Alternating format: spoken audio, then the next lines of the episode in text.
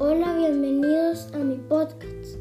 Yo soy Luis Alfredo, qué gusto que me escuchen. Hoy voy a platicar de Primera de Corintios 13. Primera Corintios capítulo 13, versículo 4. El amor es sufrido, es benigno. El amor no tiene envidia. El amor no es jactancioso. No se envanece. Versículo 7.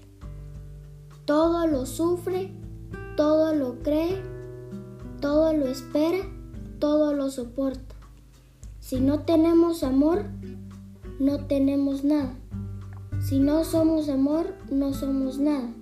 Si no damos amor, no recibimos nada. Muchas gracias por escucharme. Hasta la próxima.